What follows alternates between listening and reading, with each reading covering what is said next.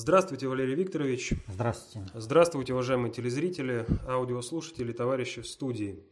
Сегодня 15 августа 2016 года. А, и э, начнем мы, так скажем, с самого популярного вопроса, который э, стали очень часто задавать посетители нашего э, сайта в связи с недавно состоявшимся заседанием Центра избиркома а именно, Константин из Москвы пишет. «Э, Валерий Викторович, э, поясните, пожалуйста, свою позицию по Медведеву. В предыдущем вопросе вы давали пояснения по поводу партии ПВО и ее лидеру Старикову. На ваш взгляд, он занимает патриотическую позицию и голосовать на выборах, кроме как за ПВО, больше не за кого. Но позиция Старикова довольно прозрачна – он во всех своих выступлениях достаточно и разнообразно критикует Медведева. Из последнего вопроса-ответа получается, что все, кто работает на отставку Медведева, работают на гражданскую войну. То есть Стариков со своей партией работают на гражданскую войну и госпереворот. Тогда зачем вообще за ПВО голосовать? Вопрос становится еще более актуальным в связи с тем, что ПВО ну, на данный момент уже мы знаем, но когда задавался вопрос, собрали 200 тысяч подписей и попадают в списки выборов. Валерий Викторович, прокомментируйте свою позицию по этому вопросу. А, ну, для начала, очень жаль, что партия ПВО не попала на выборы. Э, здесь э, об этих причинах мы немножко поговорим это, э, чуть дальше.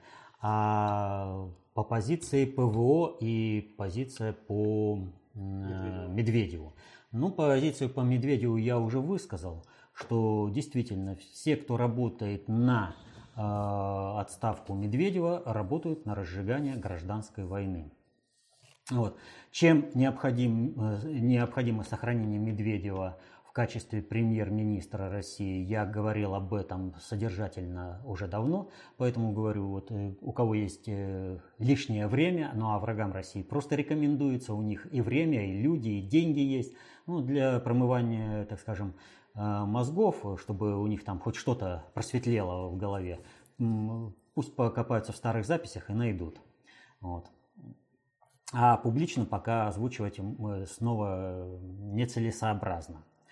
Значит, э, когда я призывал голосовать за, за Старикова ПВО, я сказал о том, что Николай Викторович ошибается в том, что он не участвует в плане разжигания Майдана.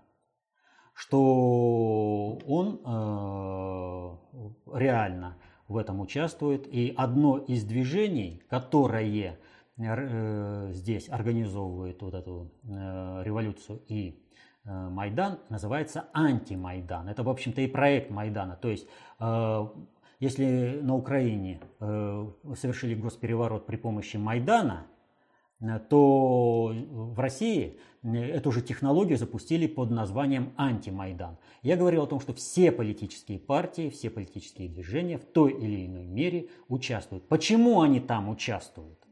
По одной простой причине, что каждый в меру понимания э, происходящего вокруг работает на себя, а в меру непонимания на того, кто знает и понимает больше. Методологическая основа, которой пользуются Стариков и э, ПВО, не дает полного понимания того, как управляются страны и народы, как управляются сложные социальные суперсистемы с надгосударственного уровня бесструктурным способом. И соответственно этому они э, в полный это, действует по поговорке, которую сказал Виктор Степанович Черномырдин. Хотели как лучше, а получилось как всегда. То есть я-то за все хорошее против всего плохого выступаю, да, я тут за Россию бьюсь, а в результате получается, что получилось, как всегда, я оказался использован в чужом сценарии. Вот о чем идет речь. Но тогда почему же я предлагал и говорю сейчас, что очень жаль, что ПВО не попало на выборы по одной простой причине. Что выступления Старикова против Медведева, они по своей сути не критичны.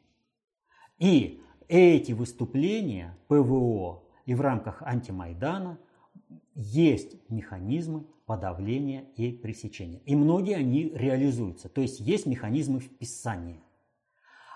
А вот партия, пройдя в Государственную Думу, решила бы очень многие задачи. Дело в том, что э, Государственная Дума, как и всякая социальная система, она имеет тенден, тенденцию к закостенению, косности. То есть, когда сложившийся политический баланс э, не желает, чтобы их болото кто-то э, бужировал, не мешал им спокойно жить, и они начинают вести свою линию. Он, э, Жириновский в этом плане вообще предлагает, вот есть политические партии, которые прошли, они всегда должны место закрепить в Государственной Думе, и они всегда там должны быть. Вот в этом плане выражается. То есть э, они закостенели на тот момент, когда их создали. И эта костная система, она является противодействием Путину и всем патриотическим силам к тому, чтобы двигать государство дальше. Попадание в Государственную Думу такой силы, как ПВО, привело бы к бужированию этой системы, к другому повышению, то есть уровню патриотизма и понимания уровня патриотизма. Потому что у ПВО уровень понимания патриотизма значительно выше, чем у тех партий, которые находятся в Государственной Думе. Если кто-то думает, что эти партии в той или иной мере не завязаны на отставку Медведева, то глубоко ошибается. Эти партии на отставку Медведева завязаны еще больше, чем партия ПВО. Вот.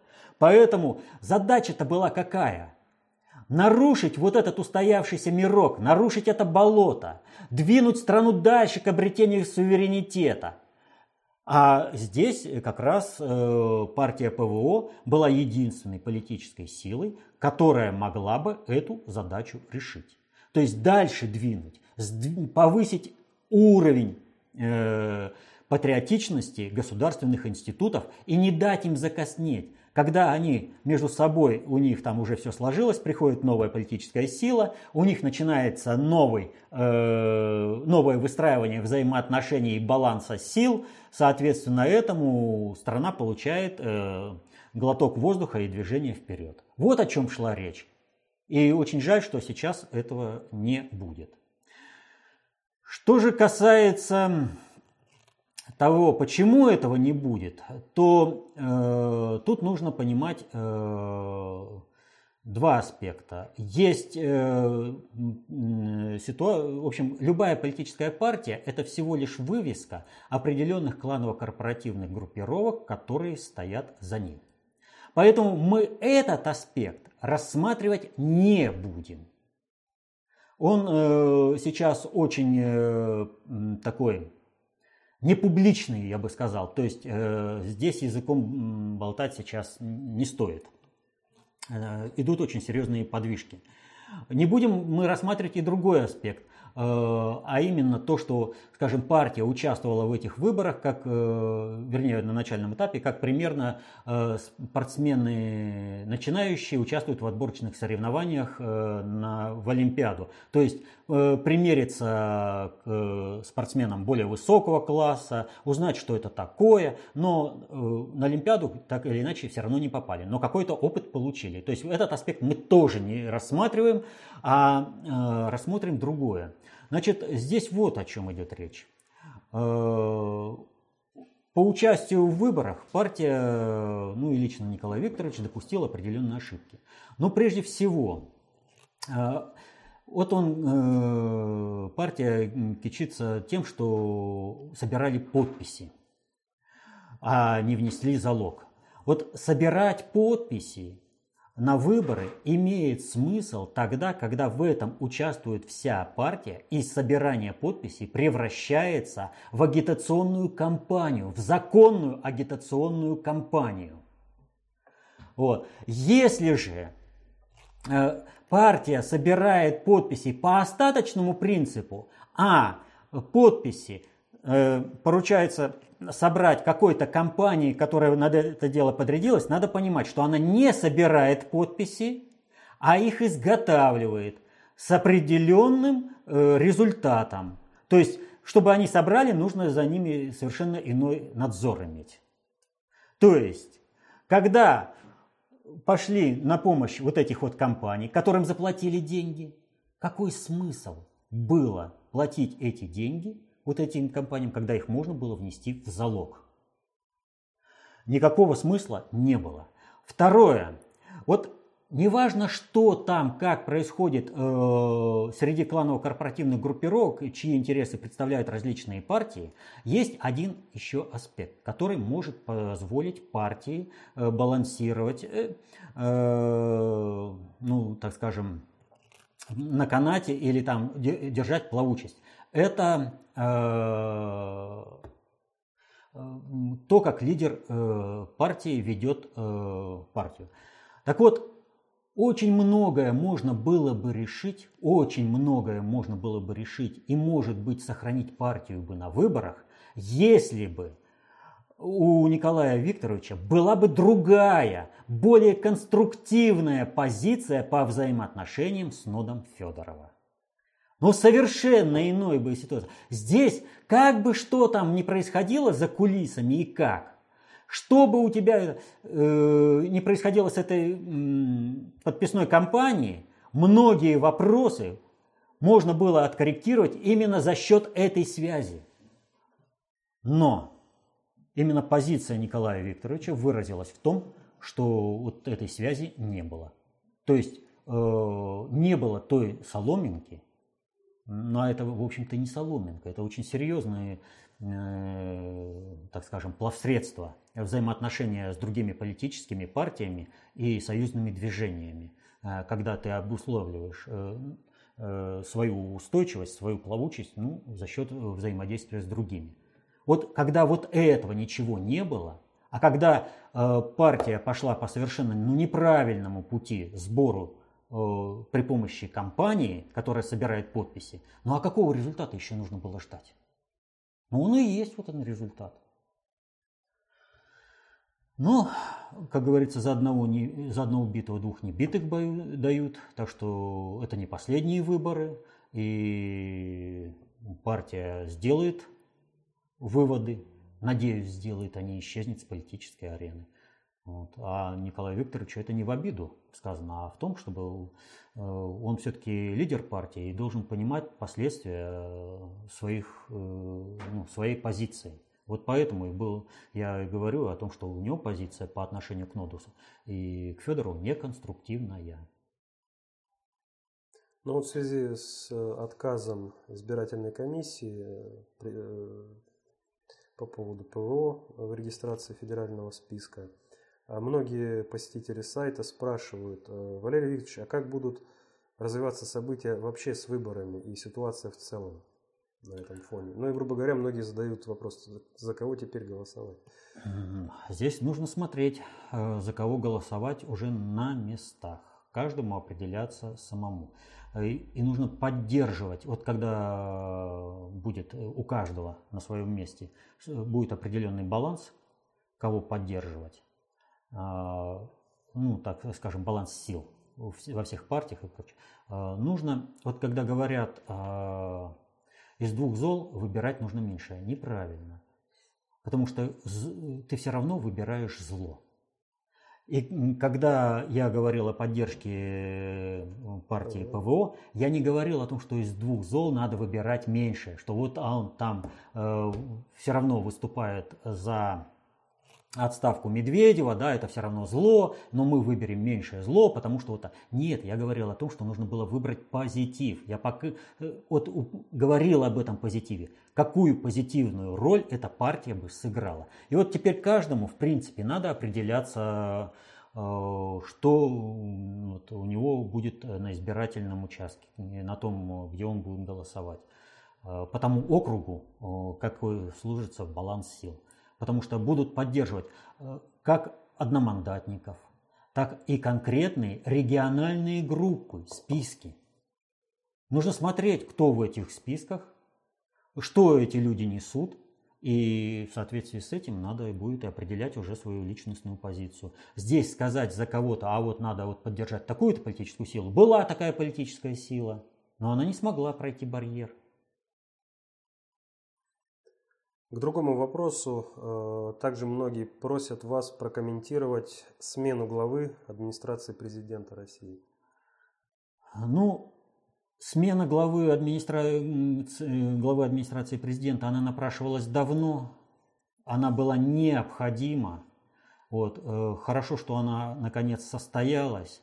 Учитывая, так скажем, э, хорошую взвешенную позицию и, так скажем, настрой на конструктивное взаимодействие, которое продемонстрировал Сергей Борисович Иванов э, во время отставки, то, что было показано, я не считаю вот в нынешней политической обстановке возможным комментировать э, более глубоко. То есть э, одно могу сказать, она просила, эта отставка просилась давно, очень давно, и хорошо, что она наконец состоялась. И думаю, что в принципе, э, если вот Сергей Борисович вот так вот себя ведет, то это будет и дальнейшая позитивная работа.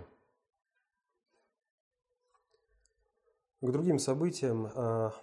Апу Алекс э, пишет. Уважаемый Валерий Викторович, прокомментируйте, пожалуйста, трехстороннюю встречу в Баку 8 августа текущего года. Здесь нельзя рассматривать только трехстороннюю встречу в Баку, имеется в виду встреча глав государств Ирана, Азербайджана и России.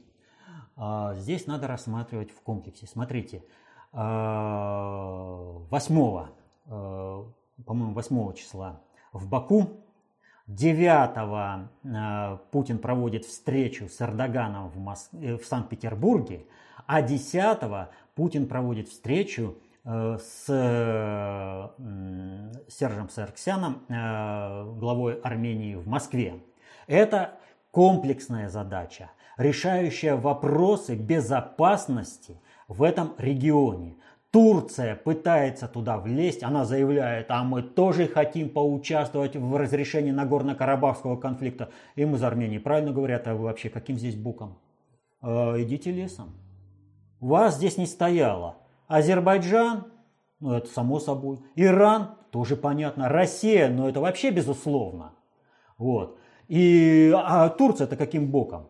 То есть э, здесь вопрос э, никоим образом не стоит. И в этом отношении тут нужно понять вот что. Э, и, Ира, это само, и Азербайджан, и Армения должны понять простую вещь. Это большое счастье, что Россия является поставщиком вооружений и для Азербайджана, и для Армении. То есть уже априори является арбитром их конфликта который не выродился в полномасштабную войну, которая могла полностью взорвать весь мир. В результате сохранился азербайджанский народ, сохраняется Армения, государственность Армении. Вот, и, в общем-то, война не полыхнула. А, а то они там постоянно хотят э, на другого поставщика уйти. Ну, получат э, керосинчика в огонь. Вот. А так они вынуждены все-таки обращаться постоянно к арбитру и понимать, что если кто-то попытается разжечь пожар полномасштабной войны, то электроника может выйти из строя, а запчасти не прибыть вовремя. И тогда все сразу закончилось. Что же касается самой встречи э, в Баку, которая состоялась, ключевой, ключевым вопросом на этой встрече решался Э, решалась проблема э, проекта Север-Юг. Так вот, транспортный коридор Север-Юг, он в каком-то смысле является конкурентом проекта Китая «Великий шелковый путь», который выстраивают. Тут нужно вернуться к пониманию геополитики вот, а, противостояние морских держав, почему они всегда выигрывают, и почему всегда проигрывают сухопутные державы. Так вот, э, до середины XIX века основные транспортные потоки везде осуществлялись по воде, потому что именно корабли, баржи э, и Э, лодки там, э, они э, были гораздо грузоподъемнее и требовали гораздо меньше физических усилий для перевозки груза куда-либо. чем это требовалось ну, путем мускульной силы, которая была в распоряжении человечества. Но в XIX веке произошла революция, а, ну и поэтому, естественно, какие э, государства развивались? Те государства, которые имели выход к морю, то есть э, которые могли э, морским путем доставить много грузов, увезти много товаров и развивалось побережье. А также развивались внутренние регионы, но они хуже, по рекам. Вот. Но в XIX веке произошла техническая революция и появились э, поезда. И тут началось строительство э, железных дорог. С появлением поездов появилась возможность развивать внутренние регионы стран и получить доступ к тем ресурсам, которые находятся в глубине различных стран. Так вот, предвидя вот это развитие э, мира, что будут осваиваться внутренние территории, а тем более, что прибрежные территории, они, в общем-то, ресурсно уже были достаточно истощены. Предвидя это, нужно было тем, кто осуществляет глобальное управление, э, освободиться от того, чтобы ну, шпана не мешалась под ногами. И этой шпане кинули такую очень тонкую, э, секретную науку под названием геополитика, где морские державы всегда побеждают э, сухопутные державы. А как это вот, как это морские державы или сухопутные державы? Нам говорят, вот, например, э, морская держава Рим победил Карфаген, да? Но у Карфагена-то флот-то был помощнее, чем у Рима. Не надо об этом забывать.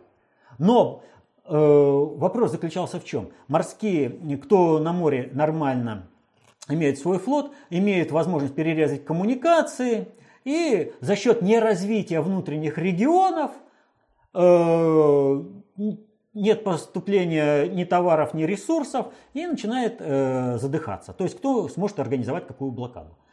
Это было действенно до 19 века до середины. Уже континентальная блокада, которую пытался, э, пытались организовать а, Наполеону а, уже не срабатывала. Вот. И Наполеон пытался организовать э, Великобританию, она уже не срабатывала. Вот. В этом отношении нужно было что? Раз э, мы знаем, что будут развиваться э, научно-технический прогресс и будет возможность развивать внутренние регионы, э, именно там будет жить основное население, именно там находятся основные природные ресурсы и будут находиться рынки сбыта, Значит, нужно, чтобы всякая шпана э, была ориентирована в, другое, в другом направлении. Дали геополитику, и они занимаются. А глобальщики начали заниматься именно э, тем, чего, э, чем они занимались. Поэтому в том же 19 веке э, и в 20 веке Великобритания, морская держава, так усиленно лезла в Среднюю Азию. В, в Афганистан, у нас, в наши среднеазиатские республики – Э, на север Индии, Пакистана. Чего им там нужно было, если она это, морская держава? Чего им? Вот. Но те, кто не разбираются в управлении, они э, взяли вот этот флаг э, геополитики в руки и поперли э, вперед. И тем самым глобализация осуществлялась теми, кто ее осуществлял. А всякая шпана она так и шушера всякая, она не мешалась под ногами. Они с геополитикой ничего не смогли. Они рассуждают о кольцах анаконды и прочем бреде. Э, ну, в, в надгосударственном управлении они ничего не значат и ничего не могут сделать. А раз они ничего не могут представить себя в надгосударственном управлении, то они не могут управлять своими государствами, поскольку они из внешней политики не могут вычленить глобальную политику, которая проводится по отношению к их стране. И вот э, я к чему это все рассказал. Сейчас, в, 20, в 21 веке, да, э, э, это вот глобальщикам, это было понятно, э, научно-технический прогресс, и они сформулировали, сформулировали вот этот вот бред по геополитике, которым мальчики в коротких штанишках сидят в этих самых песочницах и млеют от счастья до сих пор. им было понятно в 19 веке. В 20 веке это уже было понятно чушь. Но как можно в геополитикой серьезно заниматься в 21 веке? Ну, есть э, эти, кто называется, козлы-провокаторы, которые водят баранов. Вот. Они, о, геополитика, геополитика, книги, там это, лекции, там, ну, нормально. Пусть водят. А сами они осуществляют правильное э, управление миром. Поэтому центр концентрации управления переносится сейчас из Великобритании в Китай. Китай строит свою транспортную инфраструктуру, но необходимость получения ресурсов только в, оно, понимаете, ну все уже вычерпали на побережьях, все есть только в глубине, в глубине континентов. И технические возможности, э, уже и самолеты, и дирижабли могут перевозить э, крупные грузы. Э, доступ до этого, э, до этих внутренних глубинных ресурсов, он облегчился. И народ там живет. Вот он строит новую территорию, а в это время все бегают с геополитикой. Пусть бегают. Но э, у нас есть государь, и он понимает простую вещь. Если у а, Китая все получается, то тогда Россия просто становится транзитной территорией, и она будет управлять Россией с уровня над государственного управления. Нам это надо? Нам это не надо. Какой второй центр э, глобального управления планируется глобальщиками в противовес Китаю? То есть вот как евразийцы-атлантисты, э, какой? Иран. Так, а почему Ирану не расширить его возможности? Ну давайте, коридор север-юг. Его, в принципе, не охватывает э, Китай. Он сейчас ну, к нему близко не подошел. А вот создание этого коридора позволяет России стать просто субъектом глобальной политики. В России заинтересованы все игроки над государственного управления. Европа, Китай, Иран, и глобальный предиктор вообще. Теперь оба проекта, и «Шелковый путь», и «Север-Юг» зависят только от России. И от этого пути «Север-Юг» уже никто не откажется. Главное было слово сказать.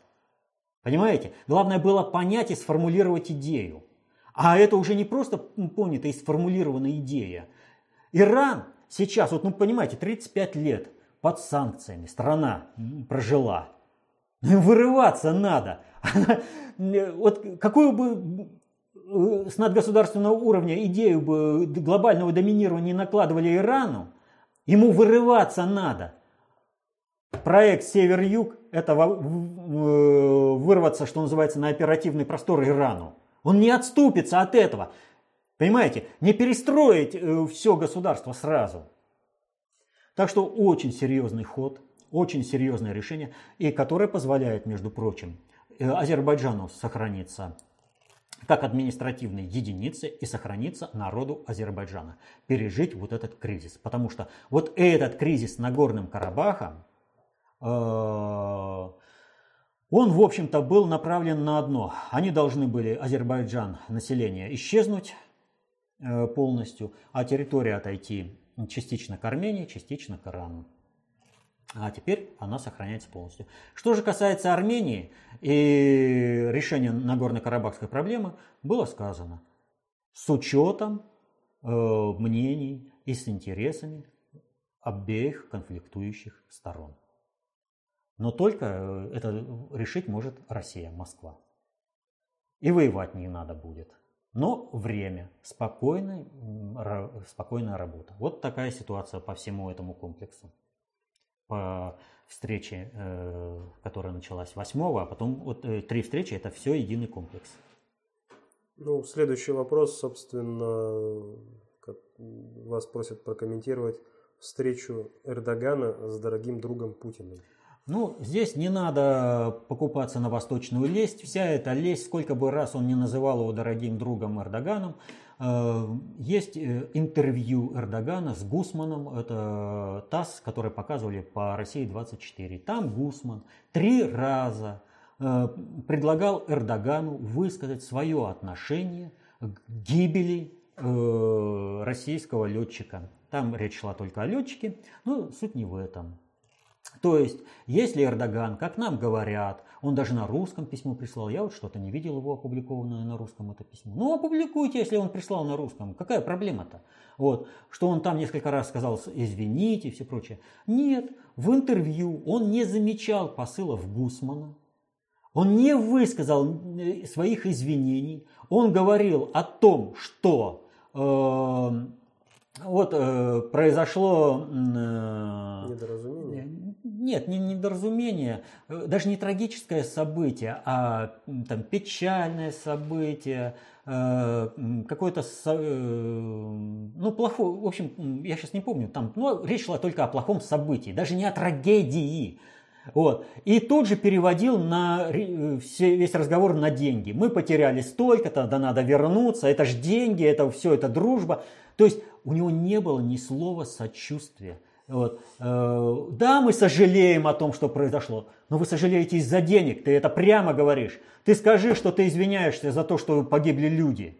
Ты не считаешь, что ты виновен. Это твоя проблема, что ты не считаешь. Но ты извинись, что за, в результате твоего управления такое стало возможным. Это ж твои летчики, да, ты их сейчас обвиняешь в том, что они, это твои летчики, которые участвовали в заговоре. Но ты глава государства, ты за государство извинись.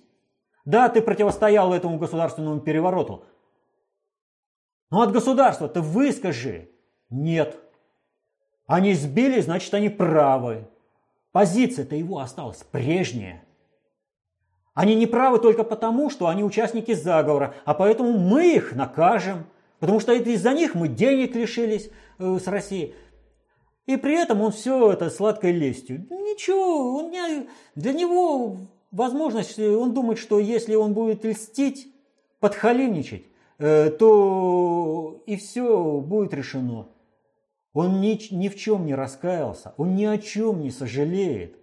А это позиция человека, который будет мстить, пользуясь первой попавшейся возможностью. И это, между прочим, позиция очень недалекого. Вот когда говорят о том, что он там какой-то э, умный управленец, да он недалекий управленец. Им вертят, как хотят. Им даже Дауд Аглу вертел. А потом, когда запахло жареным, Дауд Аглу ушел, а ты разбирайся. А им говорят, ах, он Дауд Аглу убрал. Вы окститесь, кто кого убрал-то? Кто кого оставил все разгребать? Ну вот, собственно, в связи с этой встречей э, просят прокомментировать возобновление переговоров э, ну, между Путиным и Эрдоганом о строительстве турецкого потока и заявление Эрдогана о заинтересованности Турции в том, чтобы турецкий поток строился в ускоренном порядке.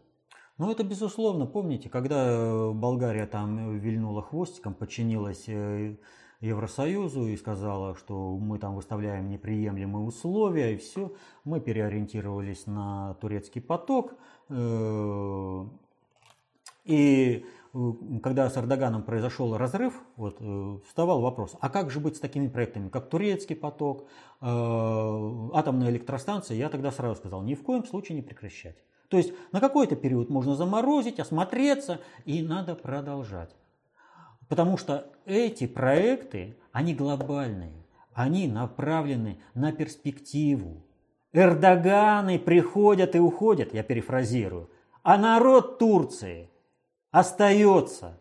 И нам с этим народом еще жить. И эти проекты глобального уровня значимости, их нужно продвигать. А то, что там сейчас э, Болгария пытается что-то там реанимировать, так это опять же, как Эрдоган э, думают в очередной раз Россию обмануть. Ну, купятся сюда, значит, усилят позиции Эрдогана. Сейчас он на других позициях. Надо понимать, как э, некоторые говорят, каждое последующее предложение дяди Вовы хуже предыдущего. Вот. Так вот, э, чтобы помочь Эрдогану выкрутиться и положи, положение, это предложение, которое было ему сделано и на которое он вынужден был пойти, несколько улучшить в плане э, Турции, чтобы можно было завести какие-то механизмы манипулирования Россией, вот. Э, и выступила с инициативой Болгарии. Ничего серьезного за этим предложением нет. Только одно желание – навредить в очередной раз России. Поэтому Путин совершенно правильно сказал. Железные гарантии. Железобетонные. Железобетонные гарантии. к другим событиям, Валерий Викторович, прокомментируйте, пожалуйста, новость о том, что Дональд Трамп назвал Обаму теперь основателем ИГИЛ. О, здесь вообще вопрос очень серьезный. И вообще надо сказать, что все события, которые происходят сейчас в мире, э, даже, казалось бы, не связанные с этим локальные события, вот, о некоторых, э, может быть, поговорим, может быть, нет, я не знаю, э, судя по вопросам. Но э, все сейчас упирается в то, что происходит в Соединенных Штатах. В мире реально пахнет порохом причем порохом тлеющим. Это не значит, что э, однозначно произойдет э, Третья мировая война. Но это значит, что такое стремление есть, и оно усиленно реализуется. Надо отметить следующее, что э, Трамп назвал э, Обаму, э, организатором ИГИЛ, э, после другого громкого заявления, а именно бывшего исполняющего обязанности директора Центрального разведывательного управления США Майкла Моррелла, в которой э, заявил о том, ну, выступая по телевидению, который заявил о том, что в Сирии нужно убивать русских и иранцев. Но об этом не докладывать. И вот здесь э, совершенно правильная реакция наших государственных органов э, о том, что как это так, пусть он и бывший, но тем не менее заявление очень такое серьезное и специфическое, и Соединенные Штаты должны на это дело дать ответ. А Госдеп отказался. Но, э, как кому не покажется странным, вот это заявление убивать русских было направлено не против России, а было сделано в рамках проведения предвыборной кампании и была направлена не даже лично против Трампа, а это заявление американской страновой элиты против элиты глобальной внутри Соединенных Штатов, которые сошлись в смертельной схватке на территории Соединенных Штатов. Значит, э, надо отметить следующую вещь, что Трамп не первый раз назвал э, Обаму э, создателем ИГИЛ. Первый раз создателем ИГИЛ он назвал Обаму в самом начале, это, это январь 2016 э, года, я сейчас боюсь ошибиться, 1, 2, 3, где-то вот 3 января, по-моему, 3 января, он где-то его первый раз назвал Обаму и Клинтон создателями ИГИЛ. И оппонировал тогда ему именно Моррелл, который тогда сделал другое заявление о том, что э, ИГИЛ летом 2016 года повторит успех, который был у ИГИЛ в Ираке в 2014 году и в Сирии. То есть ИГИЛ снова. Он мог надеяться на это. Мог. Они рассчитывали на это. Они знали, ИГИЛ действительно создание американской государственности. Участвовали там не только страновики в лице Клинтон, участвовали и глобальщики, но э, всю грязную работу делали именно страновики. А когда будет речь идти о персоналях, о грязной работе, не о том, кто придумал проект и кто его запустил в, это, в действие, будут отвечать именно козлы отпущения. Глобальные предикторы, глобальные элиты всегда так делали. Они всегда на такие должности назначали страновиков, которых потом не жалко было списать. Так вот, э, э, Соединенные Штаты планировали, э, что успех будет. И у них были такие основания надеяться, что у ИГИЛ будет. Дело в том, что э, уже тогда э, все надеялись, ну, враги России имеется в виду, надеялись на то, что состоятся два момента. Первое. Сирия превратится для России в Афганистан для СССР, и в России совершится государственный переворот. Они очень сильно на это надеялись. Все карты первый раз спутал Путин в марте, когда вывел часть группировки из Сирии. И тогда встал вопрос, вот, все, мы капитулируем, мы там не можем пока это, оказывать поддержку сирийским войскам, ИГИЛ сейчас будет наступать, ну, то есть э, Путин все слил, Сирию, все, кто за вот этим выявились, все, кто замкнут на Вашингтон, на его решение, на создание гражданской войны и государственного переворота. Вот скажите, за прошедшее время что-нибудь для ИГИЛа изменилось? Вот за этот месяц три раза наши Ту-22 слетали туда и отбомбились так, что вой идет э, просто неимоверный. То есть бомбятся самые ключевые объекты. Вот. Э, Запад просто истерит и бьется в бешенстве головой об стенку. Мы все решаем. Надо Э, прилетит авиация с России, надо прилетят ракеты с России, надо прилетят ракеты со Средиземного моря, э, надо с Каспийского, с Каспийского надо авиация будет, которая действует с авиабазы Хмимим. У нас комплексная. Мы как делали, так и делали. Но заговор внутри России все-таки свое дело сделал и Э, в начале июня речь шла о том, что действительно у ИГИЛ может состояться реванш. Казалось, что у них все получится. Ничего у них не получается, переиграли. Но мы об этом говорили. Сейчас же о чем идет речь? Речь идет о том, что Моррелл сделал целую серию различных заявлений, прежде чем он сделал заявление о том, что нужно убивать э, русских. русских. А именно, он внедрял мысль о том, что э, Трамп это пусть невольный, но все-таки агент Путина. И политика, предвыборная политика демократической партии Клинтон построена на том, чтобы разоблачить Трампа как агента Путина, который вредит интересам США. На этом построено. Вот понимаете, откуда вот это вот заявление Моррелла? Вот сейчас Соединенные Штаты – это Украина в чистейшем виде. Ведь э, что на, это, э, на Украине? Россия сгнила, в России беспросветность, все, все самое светлое только на Украине, с Россией считаться не надо – но все проблемы от России. Россия такая сильная, самая лучшая армия мира. То есть как это уживается в голове у сведомых украинцев, это трудно себе представить. Но именно это же и у страновой элиты США творится.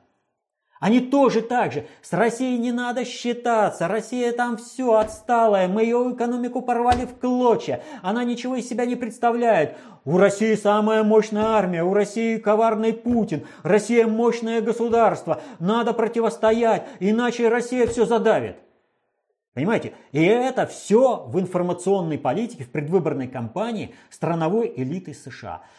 Трампа привязывают э, к э, Путину, к России намертво, чтобы была ассоциация Трамп, Путин, Трамп, Россия. И в этих условиях, в этих условиях очень даже может найтись неуравновешенный человек, который, желая защитить интересы США, правильно убьет Трампа но мы ничего не говорили. Мы же не призывали. Это создание общего информационного поля. Но Трамп и кланово-корпоративные группировки глобальщиков, которые стоят за ним, ну с кем взялись играть вот эти салапеды? Они правильно поняли. И Трамп делает альтернативный ход. Он тут же отвечает, Клинтон могут остановить сторонники второй поправки. Это право ношения оружия, владение оружием в США. И они сели. Опа-на. То есть мы, значит, вот это, ответка будет вот такая. То есть ваш посыл понят, мы его это, поняли, и мы вам отвечаем. А дальше что нужно делать? И дальше Трамп делает шикарный ход. Он заявляет снова и публично о том, что Обама и Клинтон создали ИГИЛ. И вот теперь представьте себе ситуацию.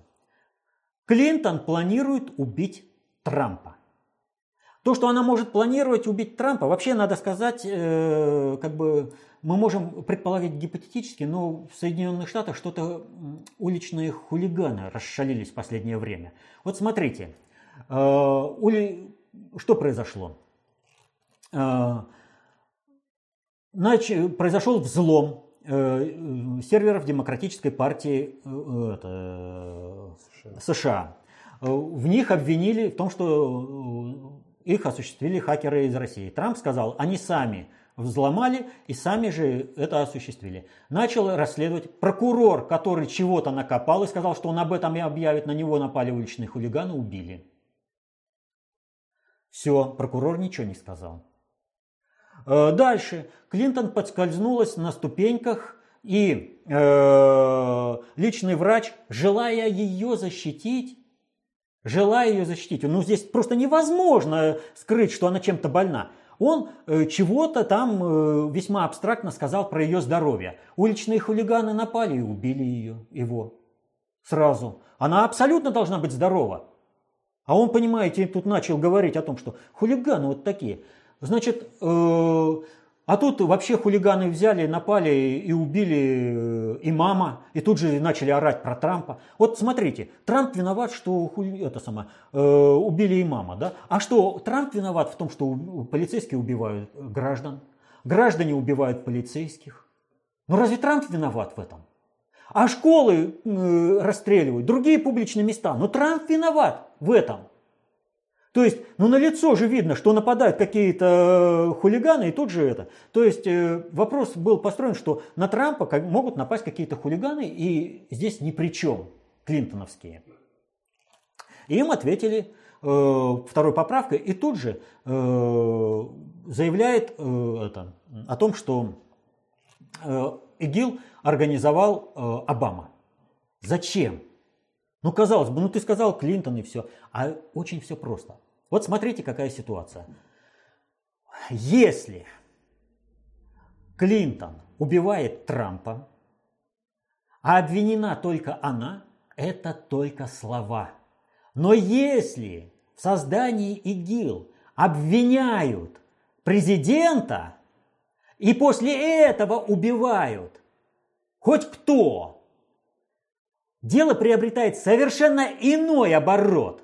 Просто принципиально иной политический оборот, невыгодный, в том числе и страновой элите США. Но самое главное, если Клинтон не, э, она желает все-таки продолжить свое действие по убийству Трампа, она будет вынуждена о своих планах и действиях делиться с Обамой. А Обама представитель глобальной элиты. Вот когда спрашивали, а что это Байден не это самое там на Трампа наезжает, а Кли, этот, Оба, это Обама наезжает. А вот для того и наезжает, чтобы когда была возможность, они могли бы встать на управление процессом. А что делают страновики? А, нас не устраивает республиканская партия и пачками оттуда уходят.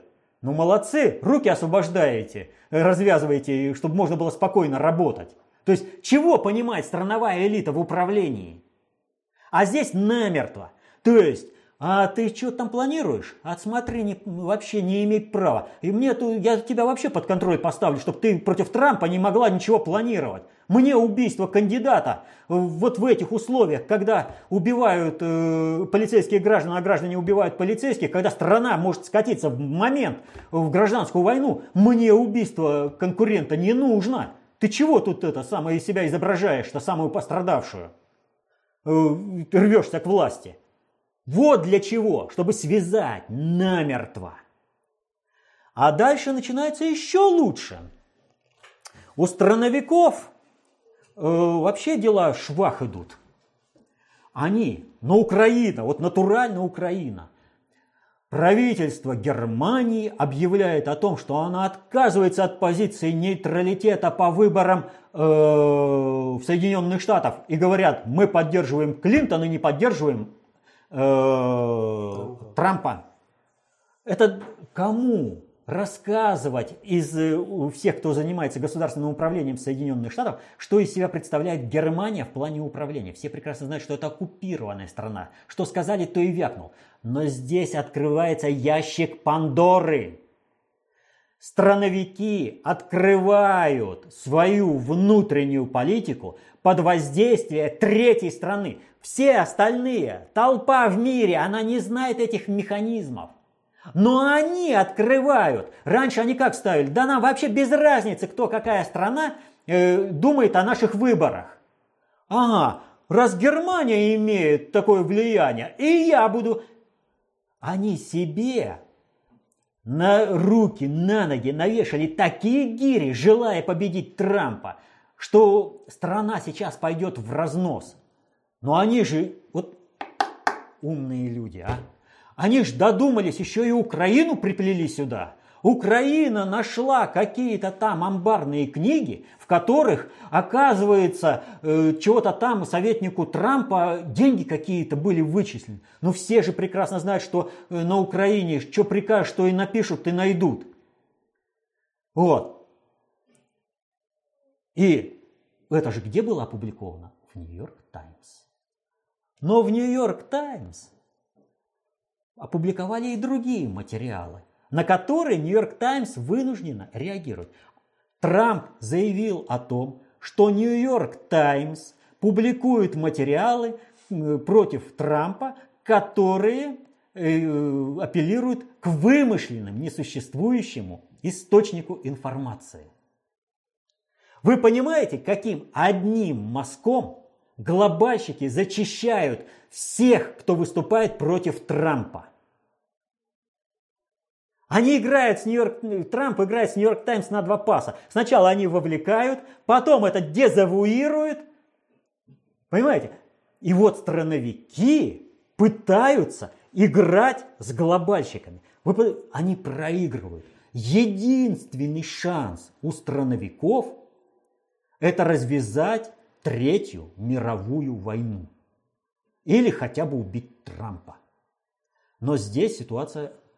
ФБР собирается публиковать данные о том, как Клинтон отвечала по взлому, э, вернее, по ее почте, по незащищенной. А это что означает? А это означает, что Клинтон могут посадить. И тогда напарником Трампа ну, станет или Сандерс, или Байден, э, оба представители глобальной элиты. Если страновики не успокоятся. Но ставки очень высоки. Все балансирует, ну вот просто, вот понимаете, на острие ножа все это. Это даже не канат, не канатоходец по канату. Вот Клинтон, она отмороженная. Страновики, они не, вот ничего не понимают в управлении. Им вообще на мир. Они не понимают, как они уничтожают Соединенные Штаты. Они ведут страну к катастрофу, они ведут мир к катастрофе, но они этого не видят. Им нужно во что бы то ни стало сохранить американскую кредитную, ПАКС Американо, американ, э, давляющую кредитно-финансовую систему мира, когда американские страновые Элиты высасывают все соки из э, страны народов. Но сейчас это уже не выдержит этот мир, э, планета. Нужно отрезать Америку. Чтобы ее отрезать аккуратно, без э, полномасштабного катаклизма, нужен Трамп. Это глобальщикам нужно. А рвутся Клинтоны, рвутся страновики. Но их будут обрезать по всем направлениям. Валерий Викторович, в Крыму, по сообщению СМИ, 7 августа около 4 часов утра э, пыталась, э, собственно, в Крым э, проникнуть незаконно группа диверсантов-разведчиков с Украины. Они решили перейти границу в районе КПП «Армянск», где их обнаружили пограничники. На месте завязалась перестрелка. По данным СМИ, один пограничник погиб, еще трое ранены. Что это? Очередная провокация укропов по совету заморского дяди Сэма – и связано ли это как-то с выборами в США, спрашивает Виктор Павлюкович. Это не просто связано с выборами США, это один из элементов. То есть, когда я говорил о Морале и ГИЛ, это было одно направление, а Украина – это другое направление. И это не провокация по совету Соединенных Штатов. Вот о чем идет речь. Здесь идет речь об официальном сообщении о том, что, как это происходило. Сразу оговорюсь, что э, ФСБ и МИД выбрали единственно верную позицию по освещению данного, данных событий в Крыму, и э, все делается правильно. Но мы не государственные, э, не, не являемся государственным институтом, а потому э, у нас не просто желательно, а просто надо иметь представление о том, что же реально там произошло, если смотреть на вещи с позиции общего хода вещей и если смотреть на то, как освещается, а главное, что не освещается в СМИ. Так вот, если мы посмотрим как освещаются эти события, то мы увидим, что речь идет прежде всего о том, что вскрыта какая-то сеть диверсионная э, в Крыму, которая планировала большие провокации. Но при этом э, как-то совершенно общими словами описывается ситуация, произошедшая с прорывом границы со стороны Э, Украины, когда был открыт огонь. Что-то здесь очень и очень не связывается. Вот этот вопрос здесь не освещается. А первые сообщения в СМИ, а также то, что зафиксировано в различных, э, э, ну так скажем, в благосфере, где циркулирует различная информация и которой не доверять никаких оснований нет, речь идет о том, что боестолкновение, которое было, в каком плане оно было и как оно было, это еще вопрос. Вот. Э, там можно предположить и другой сценарий. Но в боестолкновении участвовало порядка взвода диверсантов, одетых в форму военнослужащих Российской Федерации. Интересная штучка получается. А зачем так много, да еще и э, вот в таком э, ракурсе? А здесь нужно посмотреть вот о, о чем. При этом говорю, это напрямую связано с выборами в США. Это просто оттуда идет. Дело тут вот в чем. Когда события произошли? 7 числа. 7 августа. А 8 августа это какой день вообще в истории? Что-то, по-моему, на 8 Недав... августа недавний, приходится. Недавняя история. Да, 8 08, августа. 08, 08. Да, война 08, 08, 08. И вот э, что мы смотрим. Каждый год э, война 08-08-08, несмотря на то, что и ООН, и Совет Европы признали, что нападение осуществила Грузия, что Россия, в общем-то, занималась там э, правомерной миротворческой деятельностью. Каждый год западные СМИ широко освещали это событие, они его использовали для нагнетания антироссийской истерии. И вдруг в этом году западные СМИ практически не отметились э, по этому событию. А с чего бы это? Ну, можно подумать, что Э, сейчас все внимание на Олимпиаду, и там антироссийская истерия. Но вы представляете, антироссийскую истерию бы усилить еще инсинуациями по войне 08-08-08. Как вот это все? А дальше еще. Мы знаем о том, что Украина постоянно заявляет о том, что Россия в ближайшее время на них нападет. Сконцентрировала группировку не только против Луганской и Донецкой республики, но и против Крыма. Какая бы она там ни была, она там есть. И это достаточно серьезная группировка, которая там сконцентрирована. И для того, чтобы ее наступательный пыл э, остановить, у нас там разные учения проводились, в том числе авиадартс э, показывали. Вот. Тем не менее, возникает вопрос. Смотрите, слишком много людей в дату, когда отмечается годовщина войны Грузии и странное молчание мировых СМИ. Вот когда упал самолет сбитый, да, на следующий день уже все мировые СМИ были заполнены материалами, красочными, хорошо сверстанными, все подготовленными, с текстами, да, э, все было. Они были готовы, и по многим материалам было видно, что они были готовы уже, наверное, за неделю до этого события. А здесь ничего. О чем все это говорит? А это говорит о том, что мы фактически оказались на грани Третьей мировой войны. То есть в 1939 году группа переодетых в польскую форму эсэсовцев напала на радиостанцию в городе Гляйвиц, расстреляла там, и это стало поводом для нападения Германии на Польшу и начала официального начала имеется в виду. Потому что э, вообще Вторую мировую войну нужно относить даже не к 1938 году, э, когда была Польша взята, а к 1936 году, когда началась гражданская война в Испании. Вот. И когда начались события в, на Востоке, имеется в виду Китай и Япония. Так вот, смотрите, крупная группировка одетая в форму вооруженных сил э, Российской Федерации, она проникает с территории России, осуществляет какую-то провокацию в отношении э, Украины. То, что их там всех вот этих могли бы просто похоронить, отбивая эту атаку. Но главное, Украина, сгруппировав эту группировку, могла нанести удар это был бы самоубийственный удар, но он бы был.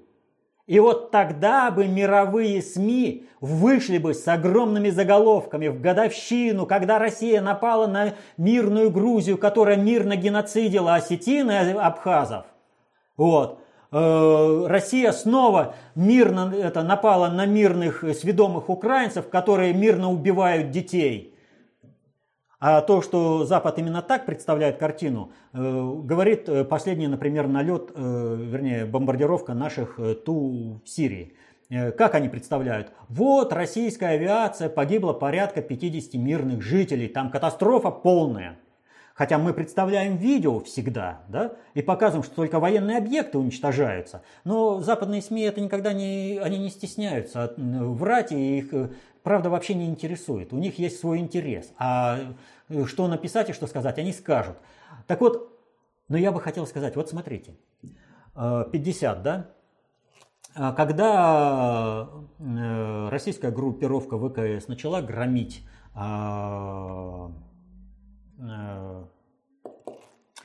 ИГИЛ в Сирии, войска начали наступать, и чтобы остановить это наступление, Соединенные Штаты сбили э, наш самолет, а э, Турция взяла этот сбитый самолет на себя, произошло очень важная вещь. Мы начали сливать информацию о том, как легализуется нефть, которая поставляется ИГИЛ на Запад, что как ее легализует Турция. И вот тут, когда стало ясно, с одной стороны наступление, идет успешно. С другой стороны, э, Россия начала обнародовать эти факты. То есть э, Соединенные Штаты поняли, что запахло жареным. Произошел очень мощный э, налет, когда была уничтожена бухгалтерия ИГИЛ по поставкам нефти. Они, помните, да? Э, как они там рапортовали, вот мы там специально спланировали, допустимые потери не превысили 50 там, 100 человек. Какая радость, мы уничтожили там мирных 50 человек. Да ну и что, что их уничтожили? Мы уничтожили бухгалтерию, теперь никто не узнает, как ИГИЛ легализует нефть. Главное, это сделано. А то, что мирные погибли. Саудовская Аравия нанесла удар по школе. Дети погибли в Йемене. Западные СМИ не заметили. Ну, подумаешь, там 40 человек, да? Дети. Да какая разница, это же йеменцы.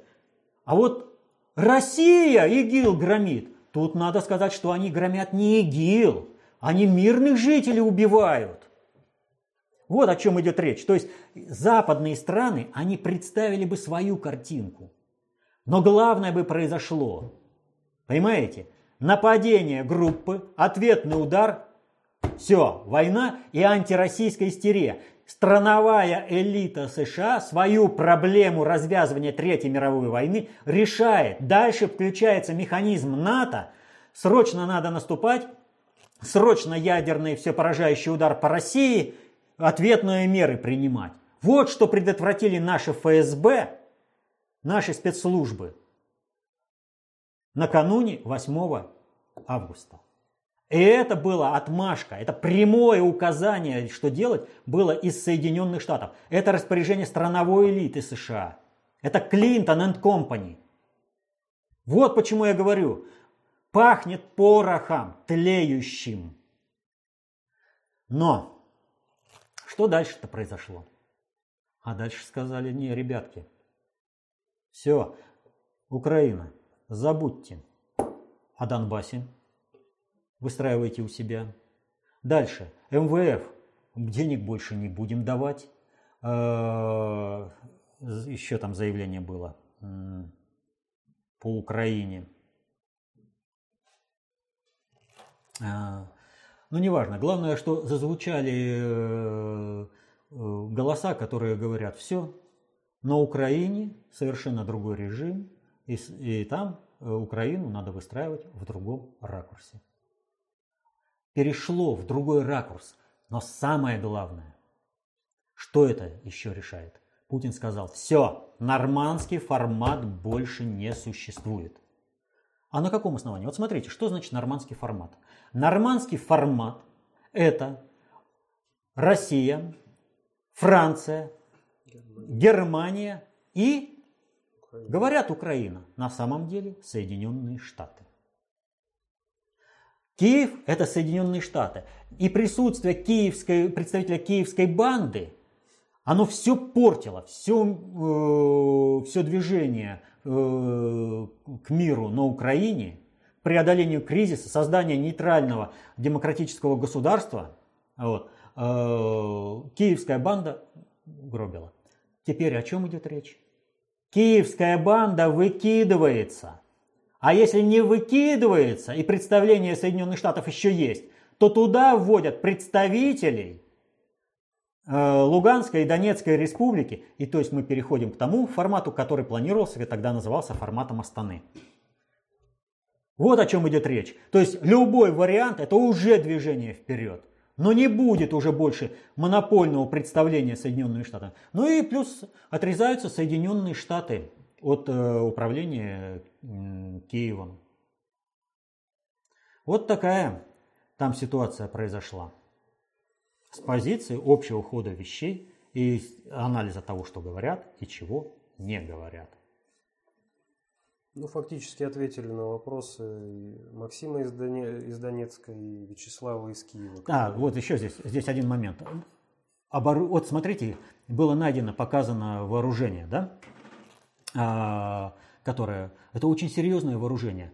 В глазах Киева, где главное найти удостоверение, подписанное лично Путиным и кучу флагов, это самое главное преступление. Здесь найденное вооружение показывает, что они серьезно готовились. И если бы, если бы вот то, что они запланировали, состоялось, то они предприняли бы очень серьезные усилия по дезорганизации тыла в Крыму.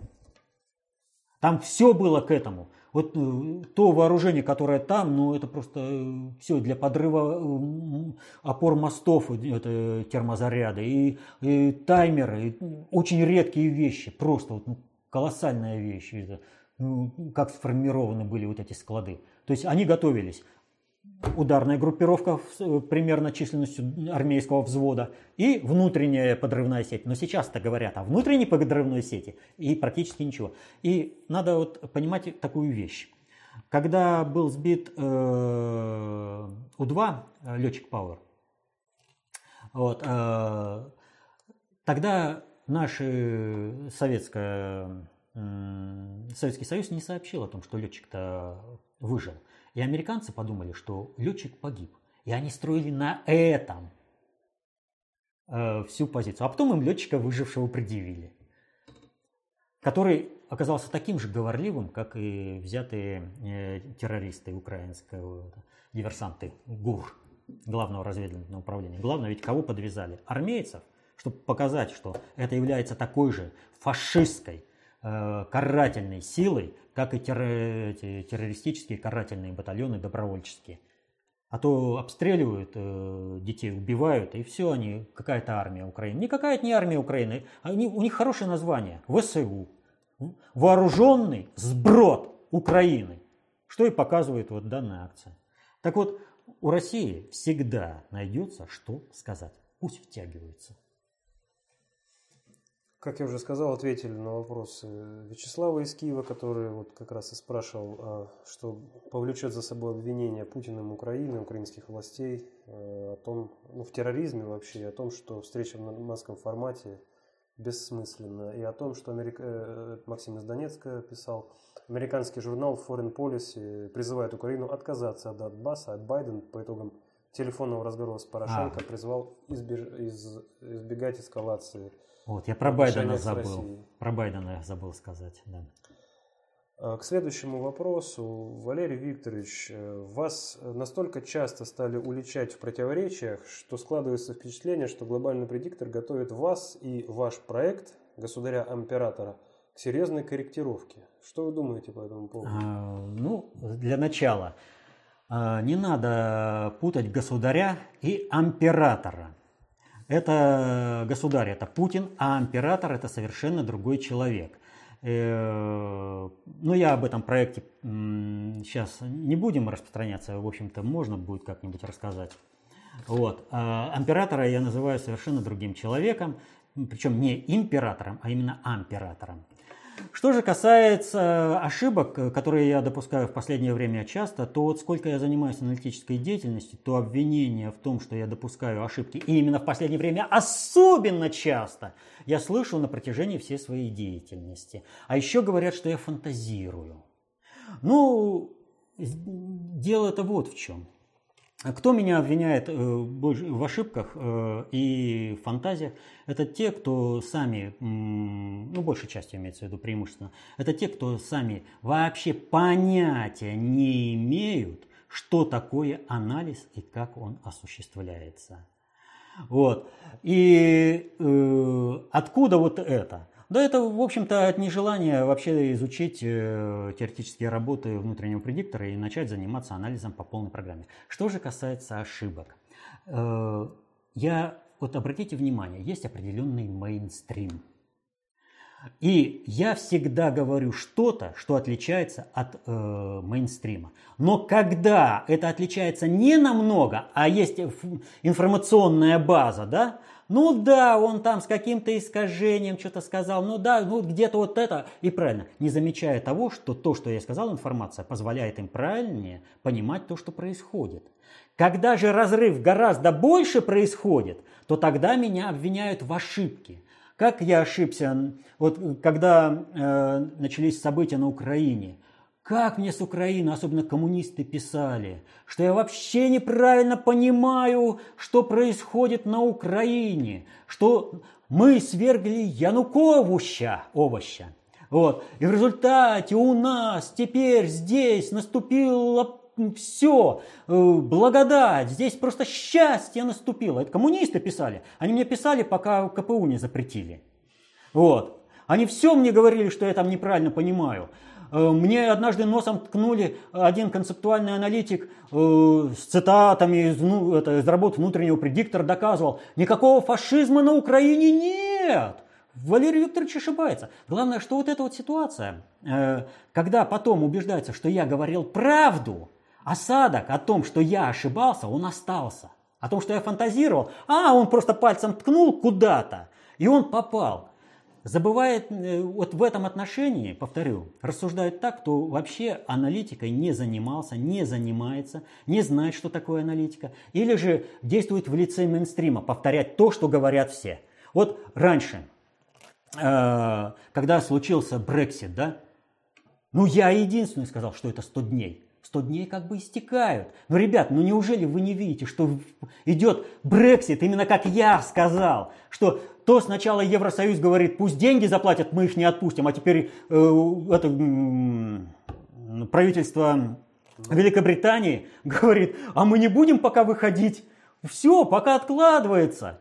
Ну вы... До 19 года уже. Вот понимаете, но ведь сказать это, когда все остальные там вот глаза выпучили и носятся, а, Брексит, все вот там получается. Или с тем же Стрелковым, или еще чего-то, понимаете? Но нет ни одного события. Я э, по Азербайджану начал говорить. На меня азербайджанцы обиделись. Неправильно понимаю нашего великого Бюльбюль-Аглы фашистом называешь. Да как же ты так можешь? Начал говорить по Армении. Нет такого проекта Северная Армения. Не существует, не докажешь. Все врешь.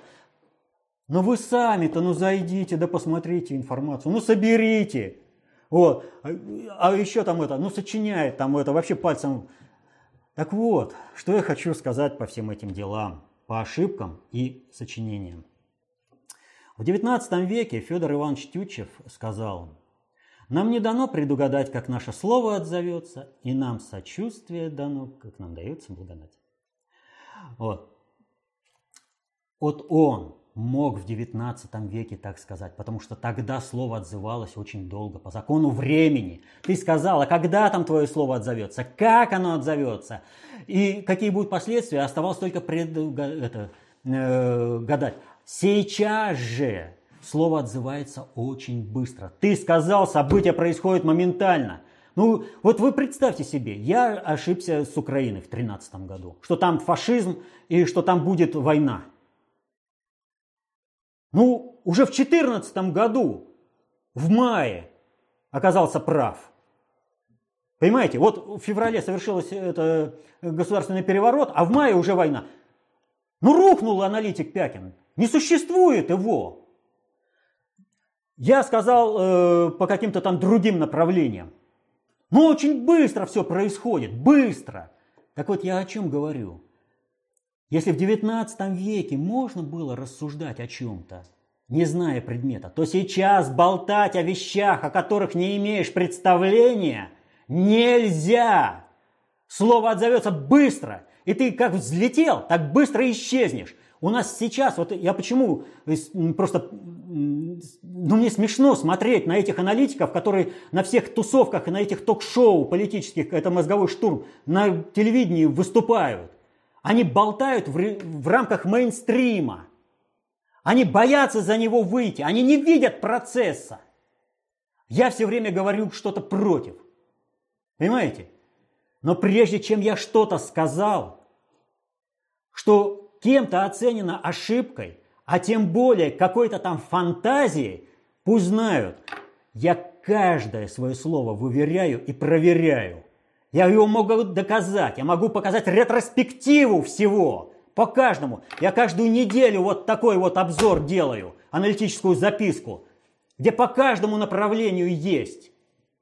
То, что я сказал здесь два слова, это означает, что у меня под него целый раздел. Я каждое направление могу показать.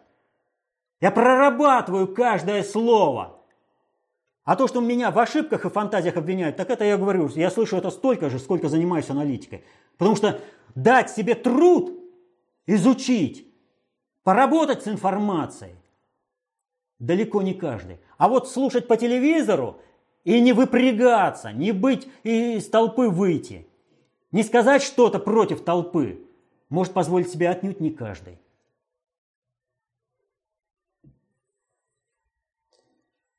И последний вопрос от Маргариты. А, извините, может, я и не права, но э, ваши передачи стали э, напоминать передачу «Что, где, когда». Но там хоть знатоки развлекают телевизионную публику и попутно деньги своим умом зарабатывают. Приверженцы же ваших вопросов-ответов просят и сами пытаются разгадать, расшифровать те или иные события в стране и мире. Это, конечно, замечательно, занимать мозги изучением коп и доту. Но вы в каждой передаче повторяете тезис о защите своих интересов и своей семьи. Так вот вопросы. Как конкретно следует защищать эти интересы?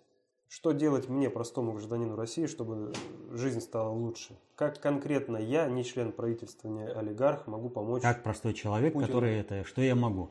Знакомый вопрос. Значит, первое. Передача «Ничто, где, когда» к сожалению, действительно, у нас практически сейчас отсутствует э, теоретическая часть, но это связано только с тем, что такого сегмента информационного, который представляет наш вопрос-ответ по освещению политических вопросов и прояснения их, э, что они значат в плане управления, нет нигде в России, да и в мире тоже. Ну нет его просто. Вот если такая передача появится, если кто-то так возьмется работать, я с удовольствием эту передачу закрою. Ну кто вот вообще поставил вот этот вопрос по Трампу, потому как он ИГИЛ, поубивать русским, вот в такой связи? Кто вот эту картину общую показал? А я далеко не все рассказал, не все увязанные вопросы. Кто вообще вот так вот, как я, поставил вопрос о том, что произошло в Крыму? Причем вот э, в прошлый раз мы говорили о провокации на Чунгаре, но это другая провокация, это не то, о чем мы сегодня говорили. Вот. Вот, и понимаете, вот каждый любой вот такой вот вопрос, это не что, где, когда. Я показываю управленческие связи между событиями. Я помогаю людям, как могу, на примере показываю, как методология, концепция общественной безопасности позволяет вырабатывать технологии управления, разбираться в этих технологиях. А дальше встает вопрос. И вот хорошо, что люди этим делом занимаются, сами занимаются, э, тренируются, изучают теорию. Я не, не согласен, что это приверженцы вопроса-ответа. Нет, мне не нужны приверженцы. Вот. И тот, кто занимается это, концепцией общественной безопасности, они живут по принципу «не сотвори себе кумира». Я для них не кумир. Я всего лишь человек, который помогает им освоить новое знание, примером помогает, не более того. Ну вот. И мне не нужны никакие там лавры какого-то там гуру. И если бы мне нужны были лавры гуру, я бы хотел, чтобы я был уникальным я бы вот этого ничего не рассказывал. Теории бы не касался, в связи бы не показывал. Я бы показывал, как оно есть, а потом бы говорил, а, видите, я был прав, но я вам не скажу, как вот эти события были между собой связаны и почему я был прав. Для этого нужно было всего лишь чуть-чуть подождать, и после этого я единственный незаменимый. Просто единственный незаменимый. А мне нужно, чтобы каждый, как может любой человек делать, э, Дело вот в чем. Концепция общественной безопасности, достаточно общая теория управления особенно, это такое же знание, как, например, математика. Вот как человек при помощи математики может э, защитить э, интересы своей и своей семьи? Ну вы придите, не зная математику, в магазин. Получите зарплату, не зная математики. Вы, э, не зная, как соотносятся э, монеты и купюры, что каждая циферка означает. Ну вам вот такой вот насыпали мешок, ох, тяжелый, это твоя зарплата, неси. Но вы же разберетесь. Разберетесь. Так вот, о чем э, идет речь. Если на начало 20 века насущной необходимостью являлась грамотность населения, умение читать, писать, считать, то теперь насущной необходимостью является управленческая грамотность населения. Люди должны знать, как управляются социальные суперсистемы. Все люди хотят они того или не хотят, но они являются участниками управления. Но либо они являются толпой баранов, которых гонят, в том числе и при помощи СМИ, когда говорят, а это вот единственно верная трактовка, а потом поменялся, а вот это единственно верная, вот это была неверная трактовка. И они вот как туда-сюда, либо же они сами начинают разбираться в проблемах управления. Так вот, в этом отношении я что могу сказать? Как каждый человек может воздействовать? Вот были управленческие процессы на Украине. И были управленческие процессы в России. В России э, люди поняли, что их всех кинули, а значит спасаться э, России придется самой. Стали строить теневую экономику, теневое управление. Россия выжила. И хотели того или нет, но пошли в политику. Понимали необходимость единой страны, понимали необходимость сохранения э, экономики, развития, понимали необходимость сохранения науки. И Украина, где Украина по надусе и надо, главное, вышиваночку-то одеть. И все проблемы все махом решатся. И тогда эти ватники нам ничего не сделают. Тогда мы сможем такие э, придумать технологии. Например, магнит к каске прилепил, и все, и пули уже полетят назад в того, кто стреляет. Ну, зачем наука-то? Бандера есть. Вот. Главное молиться Бандере. И все будет. И результат. У нас общественные процессы протекали таким образом, что в конце концов появилась насущная политическая необходимость, когда кланово-корпоративные группировки оказались вынужденными поставить во главе России Путина, который отвечает управление – интересам всей России. А на Украине чем не ставили, тем хуже, хуже, хуже. И закончили вот окончательным сведомизм, сведомизмом, майданутостью и войной. Вот. Знание управления позволяет человеку поддерживать одни управленческие процессы и тормозить другие. Не участвовать во всех этих разводах а спасая страну, защищаешь интересы своей и своей семьи. Но если не понимаешь, что надо спасти страну, то о своей семье-то подумай. Начни изучать, как управляются социальные суперсистемы. Поэтому-то я и говорю. Ну хотите вы быть защищенными в этом мире? Разбирайтесь, как управляется государство. Это необходимо. Для того, чтобы вас не сбили на дороге, вы должны знать правила дорожного движения. Даже если вы не ездите на машине, вы ребенка этому учите. Как переходить улицу так и сейчас. Даже если вы не управляете государством, вы должны знать, как управляется это государство. То, о чем говорил Ленин. Каждая кухарка должна знать, как управляется государство. Так что никуда без теории управления, без достаточной теории управления, без концепции общественной безопасности. Дальше людям, желающим защитить интересы своей и своей семьи, обеспечить мирное небо над головой своим детям, оставить процветающее государство, а не разрушенные руины, чтобы дети по помойкам ходили, тем более по э, руинам после Третьей мировой войны. Надо изучать то, как управляется государство. Но не хватит. Вот понимаете, вот Почему Пякин поддержал партию э, Великой Отечественного? А вот он делает так. Да каждый человек должен сходу, сам на своем месте определиться. Так, у меня кандидаты пошли такие-такие. Они выдвинулись потому, потому, потому. Они участвуют в таких, в таких процессах, такие клановые корпоративные группировки. Конфликт вот этих группировок приведет вот к этому. Я поддержу вот этого. Потому что позитив, потому что это выгодно мне, чтобы вот этот процесс был зарублен, а вот этот процесс был поддержан.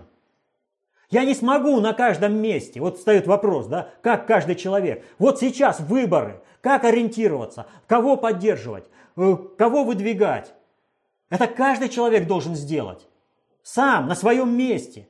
А не то, что вот я приехал на каждом месте. Дальше. Вам деньги нужно куда-то вложить, чтобы не проиграли. В долларах хранить, в евро хранить. Но это уникальная, понимаете, уникальнейшая ситуация по каждому человеку. Нужно разбираться в нюансах. Ну, вот в общем нельзя посоветовать. Тут каждый маневр важен, во времени важен, по вложению важен. Как ты сможешь разобраться? А вот если будешь знать достаточно общей теории управления, вот тогда ты сможешь с этим разобраться. Это вот как знаешь математику, у тебя в магазине не обсчитают. Тебя на работе не обманут. Так и здесь. Поэтому каждый человек сам выбирает, будет он в толпе баранов или он будет самостоятельным мыслящим человеком. Будет он отрицать концепцию общественной безопасности, достаточно общей теории управления, или же изучать ее.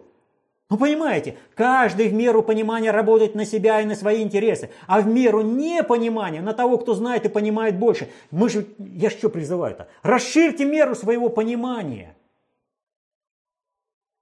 Ну не надо, чтобы вами манипулировали. Мне это не надо, вам это не надо. Я показываю, как работает концепция общественной безопасности, как скрываются сложнейшие проблемы на основе не каких-то там, знаете, инсайдерской информации, закрытой, секретной информации, на основе открытых источников. Я показываю, как работать на основе официальных СМИ и на основе блогов различных, где проходит информация. Как выявить, какая информация. Вот, например, э, это, Маккейн там сказал нашим э, этим самым э, спортсменам, Э, можно жрать допинг хоть тоннами, да, а другим нельзя. Или же э, это, ОБСЕ сказали там, э, вот вам для мониторинга Магадан, Колыма и, и Северная Земля. А вот как отличить, фейк это или не фейк? Понимаете? Фейк, вот это вот все фейк. Но как? Ну это же надо знать, как работать с информацией. Ведь их же целенаправленно продуцируют эти фейки и вбрасывают. Их легализуют через более-менее, э, как сказать, ну, респектабельные, респектабельные СМИ. ну не СМИ, там, а источники информации, информационные ресурсы. Ну надо же понимать, где фейк, чтобы вы сразу прочитали и поняли, как это было вброшено, что здесь важного, на что отвечать, на что не отвечать. Знание – концепция общественной безопасности, достаточно общей теории управления, дает эту возможность. Потому-то враги так и хотят запретить ее. Чтоб им нужна толпа, которой можно будет манипулировать. Им не нужна соборность мыслящих людей. Греф испугался. Коммунизм. Да, коммунизм – это объединение людей, живущих по совести. Им это не надо чтобы людей объединяла совесть. А концепция общественной безопасности эту возможность дает.